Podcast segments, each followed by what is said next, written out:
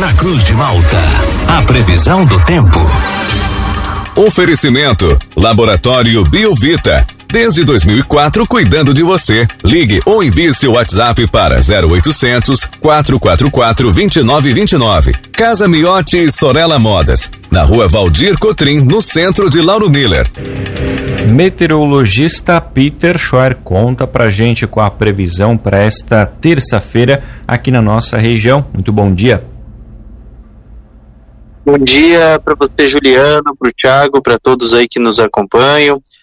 É, nós estamos aí sobre a interferência de uma massa de ar seco. Essa massa de ar seco acaba bloqueando a formação de nuvens carregadas, proporcionando um dia bem estável, um dia bonito, ensolarado. Lá de vez em quando pode ter um pouquinho mais de variação de nebulosidade, mas o tempo é bom.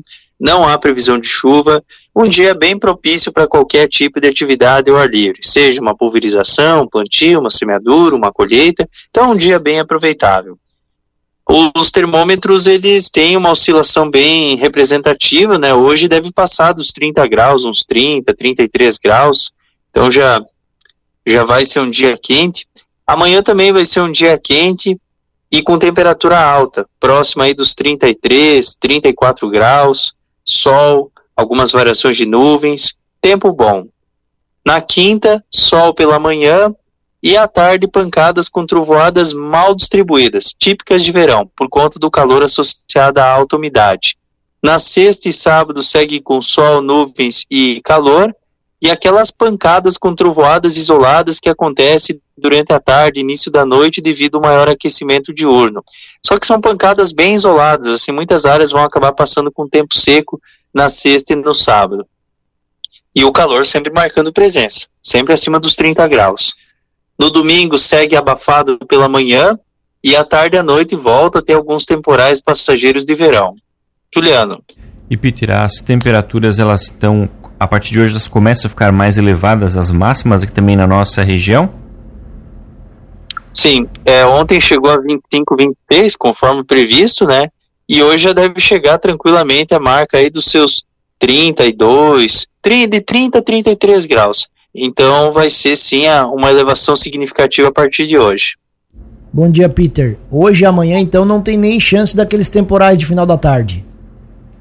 Não, não, não, porque é um sistema de alta pressão que vem é, cobrindo boa parte da região sul do Brasil. Esse sistema de alta pressão ele acaba bloqueando, dificultando o processo de formação de nuvens de chuva. E isso faz com que a gente tenha períodos de céu claro com mais frequência, né, por mais tempo, né, períodos prolongados de céu claro.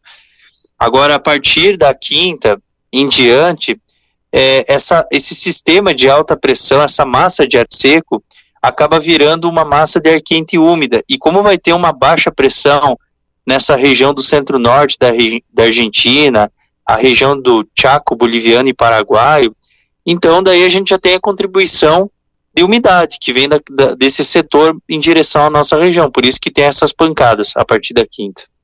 Peter, o Jefferson, nosso ouvinte, que pediu para você reforçar a previsão para o domingo aqui na nossa região. O domingo ele será bem quente, abafado, provavelmente que a temperatura ela é bastante semelhante aos, aos outros demais dias, mas de qualquer maneira deve chegar próximo aí dos 30 graus aí no domingo, o domingo ele, ele vai ser ainda um, um 30 graus, não, perdão, 33, 34 graus, né? Deve ser bem quente, né? Bem, bem, bem assim abafado. A sensação de mormaço ela vai seguir presente porque vai ter umidade. Por exemplo, hoje, hoje não tem, hoje os índices de umidade são baixos durante a tarde. Sempre quando tu tem uma massa de ar seco assim de manhã, é mais úmido, é, com nevoeiros isolados, mais friozinho, não necessariamente pode ter nevoeiro, né? E à tarde sempre seca. Sempre vai aí para uns 30, 40%. Só que no caso do domingo vai estar tá úmido, vai estar tá bem abafado e úmido. À tarde deve ficar em torno dos 50, 60%, 70%, então vai estar tá bem úmido, bem abafado.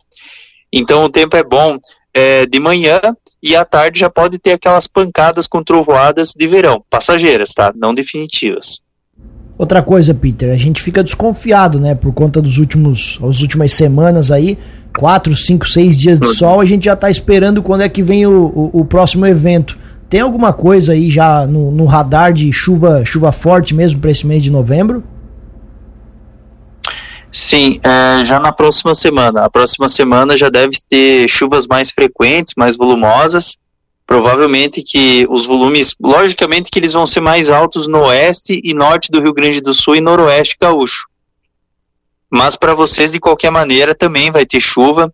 A chuva ela fica mais concentrada no costão da serra. E provável que volumes aí de 80, 100 milímetros podem acontecer já na próxima semana. Só que 80 milímetros já pode trazer transtorno, porque o sol está encharcado. Isso com os dados de hoje. Até lá a gente vai atualizando para verificar se tem uma mudança ou não. Torcer para que não venha muita chuva. Mas aqui no oeste, de novo, vai ser castigado. Porque assim, o que, que acontece? Na semana passada, essa frente fria ela entrou entre quinta noite e madrugada manhã da sexta-feira. E até a gente tinha previsto que teria volumes acima dos 150 milímetros e com tempestade severa. Tanto é que teve um tornado aqui em Cunhaporã, que é um município próximo, né? Até eu fui lá para verificar os estragos. E agora, dessa vez aí, não é só uma frente fria, são, são sistemas de baixa pressão. Então é bom ficar atento, é bom ficar atento, assim, porque aqueles transtornos de alagamento, enxurrada, deslizamento de terra pode voltar a acontecer.